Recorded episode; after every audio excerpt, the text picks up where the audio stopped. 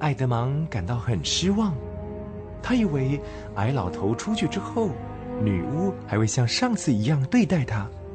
可是女巫依然一句话也不说。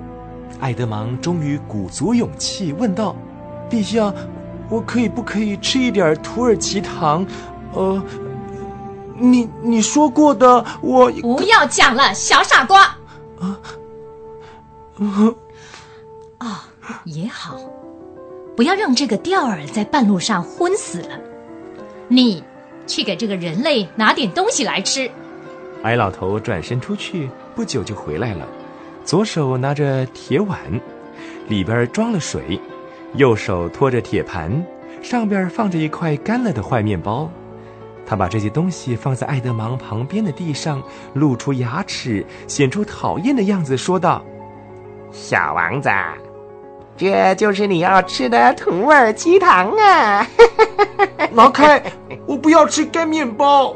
哼，你想吃好面包，就等着吧。有干面包啃已经算好了，难道还不高兴吗？这个时候，第一个矮老头回来报告女巫雪橇已经准备好了。于是女巫站起身来，命令爱德芒跟他一起出去。到院子一看，雪又开始下起来。女巫也不以为意，把爱德芒安顿在车上，坐在他身旁。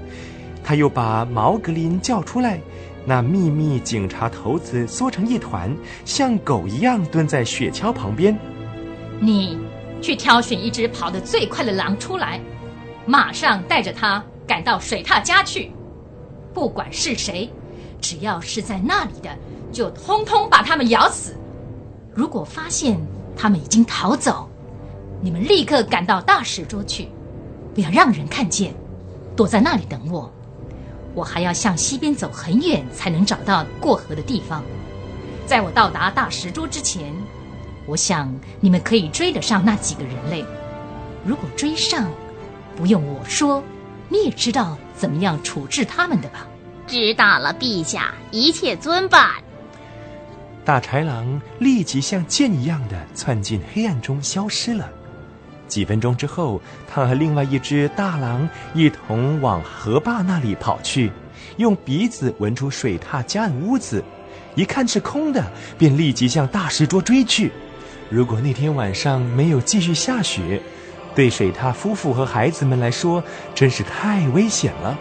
毛格林一定可以找到他们的足迹，去追赶他们，也一定可以追上。